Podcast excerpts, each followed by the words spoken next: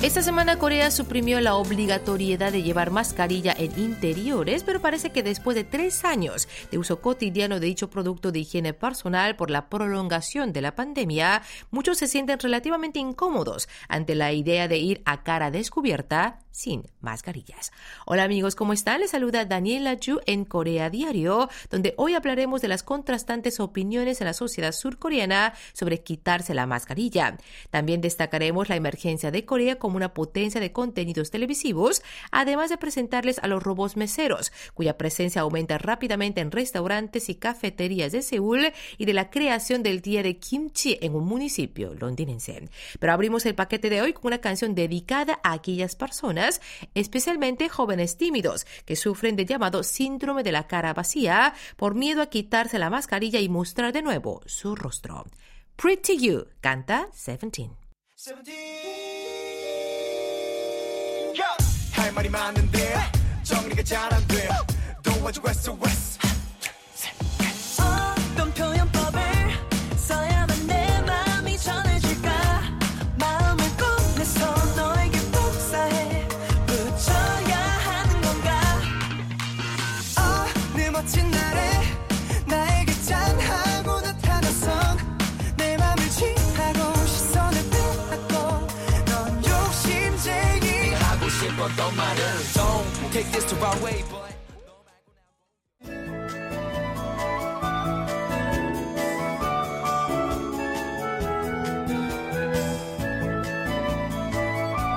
Desde el 30 de enero usar mascarilla ya no es obligatorio en Corea, ni en exterior, ni en interiores. Sin embargo, parece que no todos están tan felices como imaginamos que estarían con el cambio o al menos no todos están tan seguros de quitarse la mascarilla. La mayoría por miedo a contagiarse, pero también hay quienes se sienten incómodos ante la idea de ir a cara descubierta después de llevar la mitad tapada fuera de casa durante tres años. Así lo que vemos estos días es un número bastante alto de personas, aún con mascarilla, entre otras que están libres de ella, más en sitios frecuentados por niños. Es más, entre los estudiantes de primaria hay más niños con mascarilla que sin ella Nie pues si bien hay quienes se deshicieron de la mascarilla el mismo día en que pasó de obligación a recomendación, algo que esperaban hacer desde el primer momento en que fueron forzados a llevarla en todo momento, son más los niños que dicen que la seguirán usando, al menos de aquí a un tiempo, pese al cambio de pautas, ya que sus padres les dijeron que de momento es más seguro tener la mascarilla puesta en lugares públicos. Pero no solo porque sus padres se lo dijeran, sino que a los niños que han vivido la pandemia gran parte de su vida, pasar el día entero con mascarilla resulta a estas alturas más natural que quitárselas. Para ellos, el miedo a contagiarse se ha vuelto cotidiano.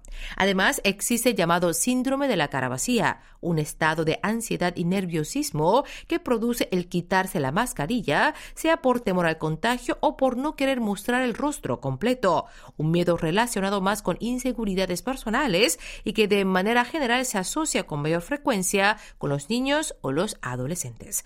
Ante esta situación, los expertos aconsejan que el cambio puede ser tomado con calma, que cada quien puede quitarse la mascarilla a su propio ritmo y que a los niños en particular lo mejor es que los padres los ayuden a identificar el contenido de pensamientos negativos o irracionales y a superar sus miedos e inseguridades de la manera más natural sin forzar.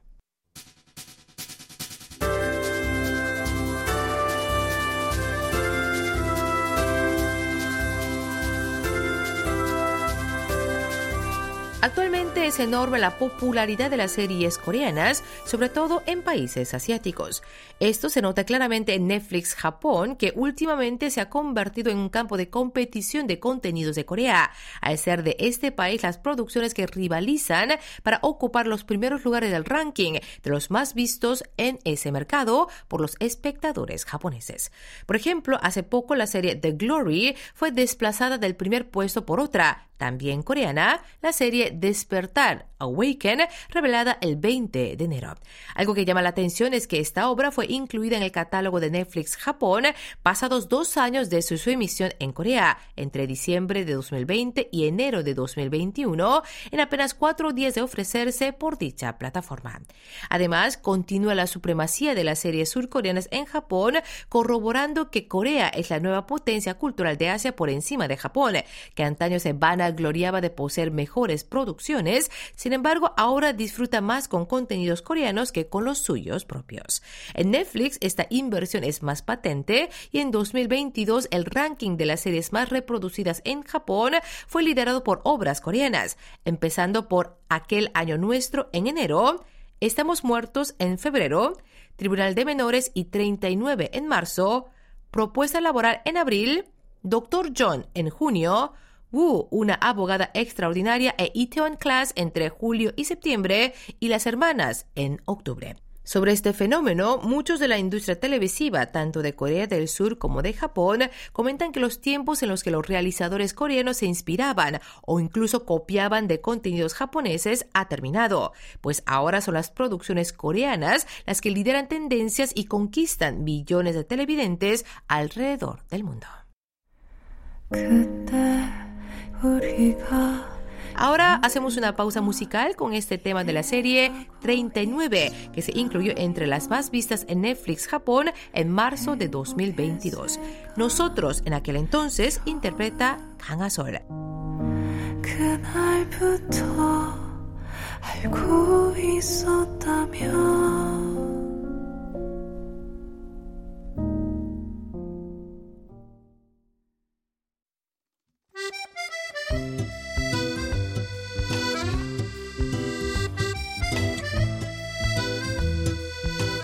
Hola, en esta nueva entrega de Destino Corea les saluda Estela Zhang. Hoy seguimos en Andong para terminar nuestro viaje virtual con un recorrido gourmet. Les recomendaremos algunas delicias para comer en esta ciudad, pues además de poseer un gran acervo intelectual, presenta una amplia carta con platos autóctonos y una abundante cultura culinaria.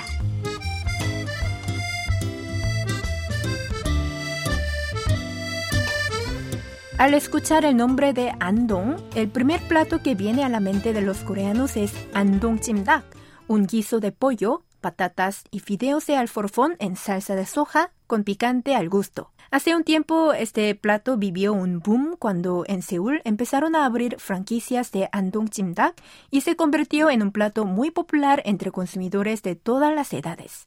Ahora este plato tiene menor demanda, pero aún así muchos lo asocian con el más representativo de Andong, aunque los locales afirman que el chimdak que sirven en la capital tiene un gusto más comercial o sea, más fuerte que la versión original y sobre todo más dulce para conquistar más fácilmente el paladar de los clientes.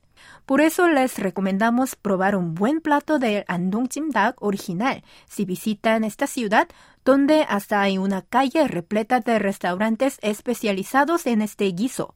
Pero si desean no cometer errores de turista, lo mejor es preguntar a un local bien a un taxista o al recepcionista de su hotel por el mejor lugar para degustar el mejor chimdak. Otro plato que lleva el nombre de la ciudad en su denominación es andonggukshi, un plato de fideos en caldo caliente. A simple vista, no parece que este plato tenga algo especial y podría confundirse con otro más entre los infinitos fideos en caldo caliente que ofrecen en cualquier mercado de Corea. Pero la gran diferencia es que los fideos del andonggukshi se amasan no solo con harina, sino mezclando harina de soja en una proporción de 4 a 1, mientras que el caldo se hace de dos maneras. La receta más común que cocinan familias asentadas en zonas lejos de ríos y corrientes fluviales usa carne y huesos de res o de pollo. Pero la que les proponemos probar no es tan común, pues solo la preparan en Andong y eran preservada como secreto de cocina de las familias que vivían junto al río Nakdong. En esta receta, el caldo para los fideos se prepara con ayu, un pez de agua dulce, y dota a un simple plato como es andonggukshi de un sabor muy especial.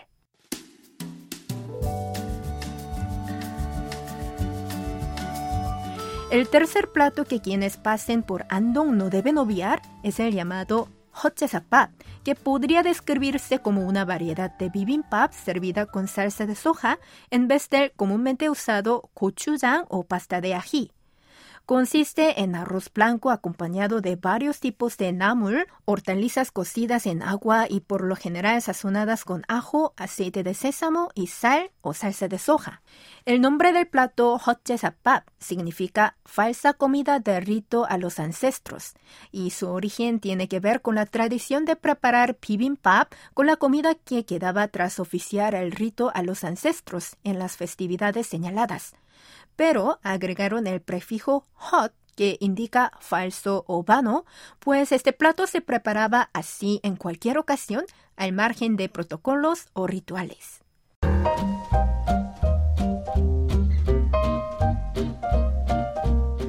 Para terminar nuestro recorrido por Andong, una última recomendación no pierdan la ocasión de hospedarse en una antigua casa Hanok, un tipo de alojamiento que en Corea se puso de moda hace unos años entre turistas tanto nacionales como extranjeros.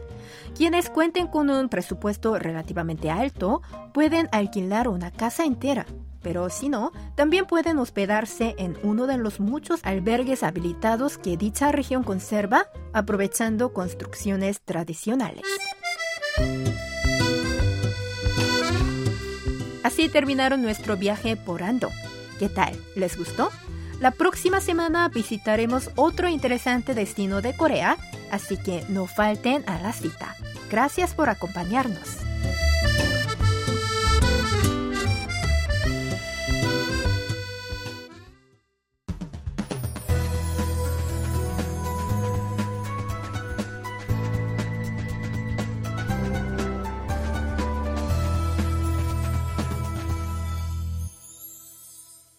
KBS World Radio. Escucha la programación en español de KBS World Radio del primer día de febrero. Sigan en sintonía que Corea Diario continúa.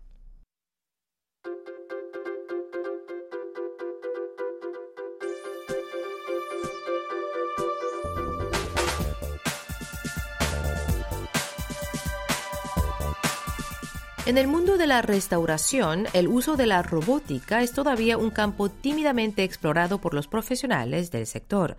Pese a ello, la tendencia es al aumento de unidades robóticas en bares, restaurantes y locales de ocio donde se ofrezcan consumiciones. La tecnología ha tenido más calado en el sudeste asiático y en Estados Unidos, siempre a la cabeza de las innovaciones, que en el resto del mundo. En Corea, aunque es alto el nivel de penetración de la tecnología en los negocios y la vida de las personas, el uso de robots meseros, cajas automáticas o sistemas de pedido con tabletas aún no es tan generalizado. Pero actualmente presenciamos un rápido aumento, sobre todo en los restaurantes y cafeterías de Seúl, donde el precio del alquiler está por las nubes y los propietarios de esos establecimientos se esmeran en reducir los costes. Al respecto, informan que el alquiler de un sistema de pedidos con tabletas cuesta al mes unos 300 mil wones, un poco menos de 300 dólares, en caso de usar entre 17 y 20 tabletas digitales mucho menos que contratar meseros a tiempo parcial que cobran aproximadamente un millón de wones al mes.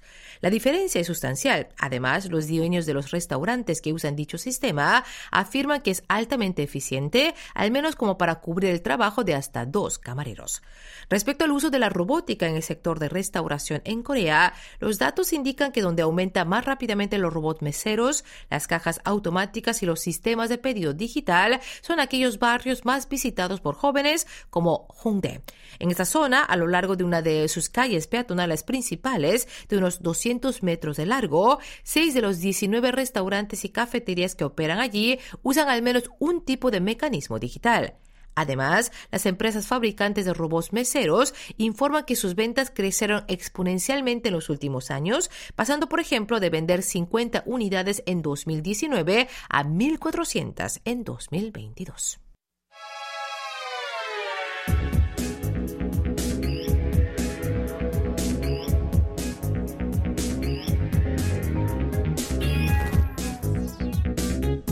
El municipio londinense Kingston upon Thames se ha convertido en la primera localidad de toda Europa en conmemorar el Día de Kimchi cada 22 de noviembre. Al respecto, las autoridades locales declararon el día 30 que la decisión de acoger el Día de Kimchi tiene por objeto rendir homenaje a la herencia coreana presente en la zona gracias a la amplia comunidad coreana asentada en Malden Village, la mayor del continente europeo, así como celebrar la creciente popularidad de la cultura coreana conocida como Hallyu o la ola coreana.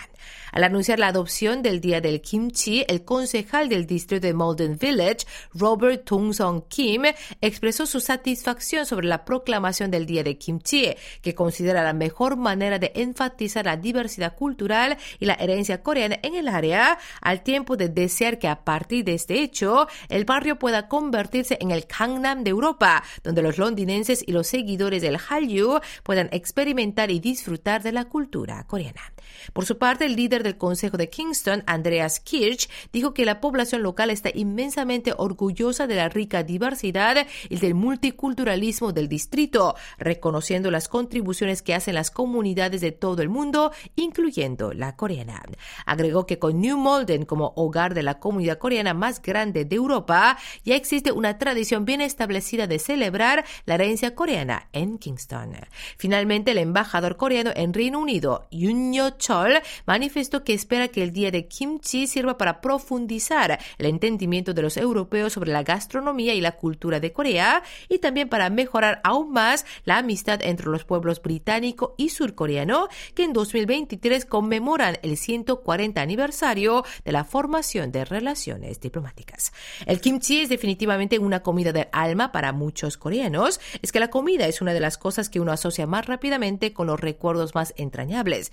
De ahí el significado del primer día de kimchi de Europa, que no solo difunde los valores de la gastronomía tradicional de Corea, sino también el sentir, la nostalgia y la sensibilidad de los coreanos.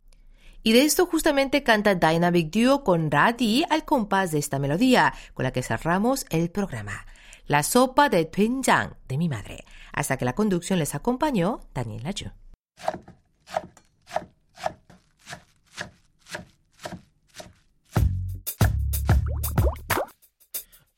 어. 배고파. 배고파. 너무 고파. 아 미치겠다. 나이는 각설은 외제차를 끄는 또래에 비해서 기름값 걱정을 덜 하는 주변 사람들의 질투